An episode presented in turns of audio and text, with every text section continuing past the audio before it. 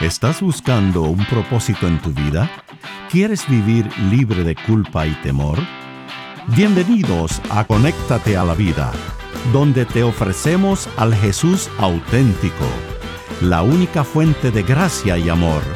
Y aquí está Elizabeth Talbot con Gustavo Squarson. Bienvenidos a Conéctate a la Vida. Yo soy Elizabeth Talbot. Y Gustavo Squarson. ¿Cómo están todos? Seguimos en nuestra serie sobre la travesía del Éxodo, a ver qué cosas podemos aprender de este libro uh, del Éxodo, ¿no? Okay, y sobre todo en este camino que llevamos cada uno para poder confiar en las promesas y en el pacto que Dios hizo con, con nosotros. nosotros. sí. Estamos todos realmente en camino a la tierra prometida, Sí, estamos claro. esperando el cielo cuando ya no va a haber más dolor ni, ni problemas. Y mientras tanto, Sí, nosotros mientras tenemos que tanto- caminarlo. Sí, y, y, eh, ¿sabes qué? Te, te quiero, eh, quiero empezar esto eh, diciéndote que me gustan las mariposas. No sé si Oh, sabías. sí, ¿Alguna sí, vez sí. te conté?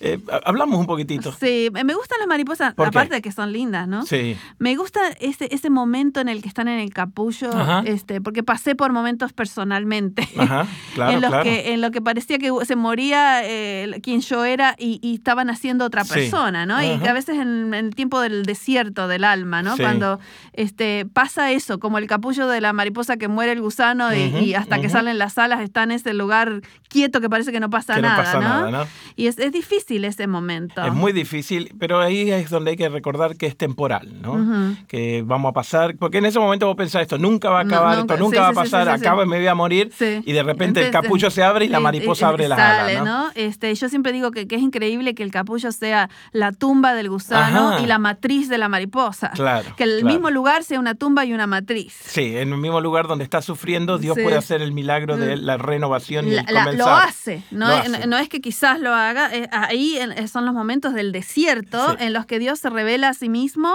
para nosotros de una forma nueva. Te dije no dudando de Dios, sino que a veces De- somos medio cabezones. No, Sí, no, te digo por mi parte. mismos. Yo veo a Dios llamándome y a veces no me resisto, tengo miedo, huyo, que creo que es lo que vamos a, alargarnos ahora, ¿no? Sí, sí. Eh, eh, Moisés, eh, a- después de haber sido entrenado en la corte de Egipto, de la más poderosa de su tiempo, este, sabía de, le- lenguaje, sabía la armada, sabía este, para- estrategias militares. Preparado para Faraón. Sí, y, y resulta que, eh, como hablamos en el programa pasado, ve a un hebreo que estaba peleando, eh, que estaba siendo pre- eh, presionado por un Por egipcio, y él va y lo mata al egipcio, Sí. ¿no?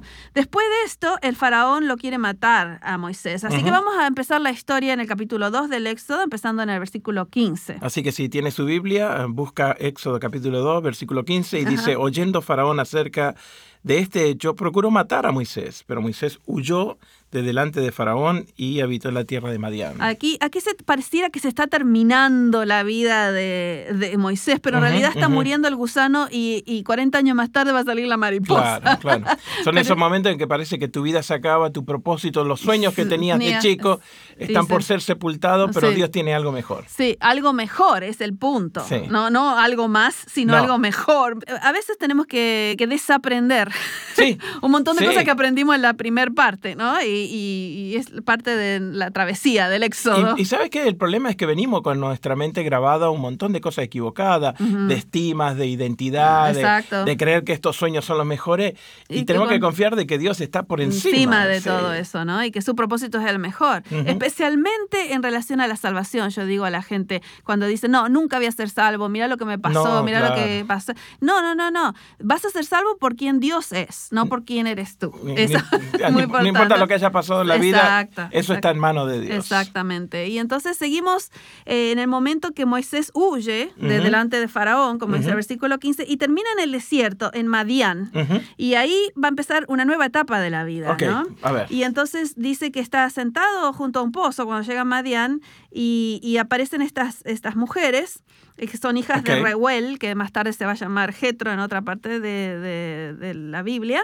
Y entonces eh, las ayuda porque necesitan sacar agua y hay gente que le está peleando, etcétera, Se etcétera. porta como un caballero. Se com- co- porta como un caballero. y entonces llegan a la casa y dice el papá, pero ¿por qué no trajeron a este hombre que los ayudó? no?" Claro, claro. Y entonces eh, lo busca y bueno, y termina casándose con una de las hijas de... ¿Viste que te dije? Se porta como un caballero. y entonces ganó, termina... ganó el corazón de la dama y termina casándose con con, con, con esta- con Séfara. Lo que a mí me interesa, que yo antes no sabía, antes de estudiar en A ver. detalle esto, que Madián, el Sí. lugar donde termina, Madián eh, originalmente era un hijo de Abraham. No, sí. Sí, sí, sí. a ve- Entonces a veces uno no se, no se da cuenta que en realidad él está volviendo a sus raíces, está volviendo Mm, a a su- lugares de que, que tenían que ver con sus familiares antepasados. El pacto sale de esa familia de Abraham, de Sí, ese sí, lugar, y él vuelve a renovar ahí a ese lugar, ¿no? Exacto, y- y ahí se siente que otra vez este, está en familia, digamos, ¿no? Y entonces dice que el primer hijo que tuvo, en el versículo eh, 22, dice que le puso de nombre Gersón. Ajá. Este, porque dijo, forastero soy en tierra ajena. Eh, en realidad, forastero he sido en tierra ajena, porque Ajá. Ger quiere decir arrogado, y la tierra ajena era Egipto, ahora está de vuelta en O sea, sus no era, no era extraño ahí. No, o- que había sido había extraño. sido, que ahora Sí. vuelta, había vuelto a casa, ¿no? Sí, y entonces eh, ahí está, eh, empieza a apacentar los, los rebaños de su suegro. Pareciera que, bueno, que ahora el nuevo destino de él es ser pastor de ovejas. Ajá, Como que todo se calmó y entra Sí. en una rutina. Una rutina del desierto, Sí. ¿no? Y quizás algunas de las personas que nos están escuchando están en ese desierto diciendo, bueno, yo todas las promesas que Dios tenía pensé que iba a hacer algo de importancia y acá estoy con las ovejas, ¿no? El otro día estaba leyendo un artículo que los psicólogos dicen de que el hombre está necesitando momentos de silencio más a menudo que antes Hmm. por el constante ruido que vivimos en el mundo que no nos está dejando pensar. Mm. Y a veces necesitas apartarte un poquitito, que te metas en el desierto para que la voz audible de Dios te llegue a tu corazón y vos puedas responder. Sí, qué hermoso, qué hermoso. Y la verdad es que Dios nunca perdió control de la vida de Moisés. Nada, nunca, nunca. El, el- el- el tiempo de Dios es diferente que el nuestro y a veces yo tengo problemitas con el tiempo de Dios, Uf, ¿no? sí. Y acá eh, pasan otros 40 años y es inter- 40 años en el desierto. Sí. Otros 40. ¡Wow! Sí, sí, sí. Así que 40 años eh, allá en Egipto y ahora 40 años en el desierto. Ajá, sí. Y, y- y antes este, él pensó que iba a libertar a los hebreos con su propia fuerza y sabiduría y ahora perdió su fuerza y su Ahora sabiduría. pi- piensa de que ya eh, su destino había sido Sí, enterrado, ¿no? Pero en el desierto aprendió a confiar de Dios en una forma diferente y ahora está listo para hacer lo que, bueno, el Bueno, propósito por el que fue puesto en esta tierra. Los desiertos tienen a veces un par de propósitos. Te puedo decir que uno es para mejorar y pulir nuestro carácter y otro es para eh, conocer a un Dios diferente. Sí, exacto. Y Dios se le va a revelar ahora, justamente. Y termina esa parte del capítulo 2 a lo último diciendo que Dios se acordó del pacto que tenía con Abraham, Ajá, Isaac y Jacob. sí. Y entonces eh, viene un día, está, está Moisés en la, en la montaña. Vamos a leer ahora Éxodo 3, versículo 1. Apacentando Moisés las ovejas de Jetro, su suegro, sacerdote de Madián, llevó las ovejas a través del desierto y llegó hasta Oreb, el monte de Dios. Acá ya hay un nombre grande, esta montaña de Dios que se llama Oreb, Oreb, que la ok. vamos a, a- a encontrar en el futuro nuevamente. Está ahí y dice que, que de repente ve un fuego en medio de eh, una zarza, Que ardía, versículo ujú. 2, que ardía la zarza pero que no se consumía la zarza.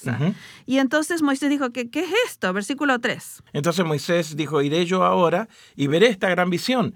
¿Por qué causa la zarza no se quema? Y ahí es donde Dios lo encuentra de una forma diferente en el versículo 4 y le dice, Moisés, Moisés, desde Mm. adentro del fuego. Y él respondió, heme aquí. Me encanta el nombre doble, Moisés, ¿Por qué? Moisés, porque cada vez que hay una- una- un propósito para el que Dios está llamando a una persona, este, hay do- doble el nombre en la Biblia. Por ejemplo, Samuel, Samuel, Saulo, Saulo. O sea que cuando algo es bien importante Sí, sí, hace sí, un doble, énfasis. Y entonces le dice, es algo muy especial donde estás, versículos 5 y 6. No te acerques, quita tu calzado de tus pies, porque el lugar en el cual estás, tierra santa es. Y dijo, yo soy Dios de tu padre, de Abraham, de Isaac, de Jacob. Entonces Moisés cubrió su rostro, porque tuvo miedo de mirar Sí. a Dios. Ahí se da cuenta que en, en el lugar ordinario, corriente, común, el que estaba tantas veces con sus ovejas, de Ajá, repente se hizo extraordinario, no por quien era Moisés, sino porque Dios vi- vino a visitarlo de una forma especial. ¿no? A veces hablamos, ¿no es cierto?, de que uno encuentra las soluciones en las cosas simples de la vida y uno se complica.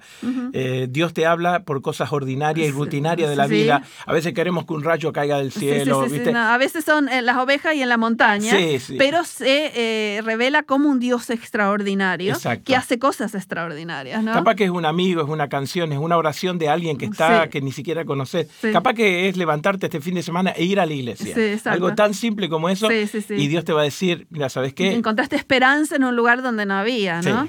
Y entonces este, eh, él le dice, eh, me encanta esta parte que él se, se identifica a Dios como el Dios de Abraham, Isaac y Jacob. ¿Qué porque- significa? Y porque Dios era un Dios de gente, este, que era Mm. diferente que los dios de edificios que tenían los egipcios. ¿Cómo es eso? ¿Cómo? Claro, porque en, en Egipto, eh, si querías ver a un dios, tenías que ir a un edificio específico, a un templo específico. En la Mesopotamia también. Pero el dios de Israel eh, se movía con ellos. Claro, claro, claro. Era- y se identificaba con gente. Yo soy el dios de Abraham, Isaac y Jacob. no dice soy el Dios de un lugar geográfico, No, sino no, de no, personas de personas específicas. específicas. Eh, Me encanta eso. Entonces, él dice que ha visto la aflicción y ha oído el clamor en el versículo 7 Ajá. de, de Israel y que ha decidido hacer algo. Llegó el momento y entonces le dice, versículo 10.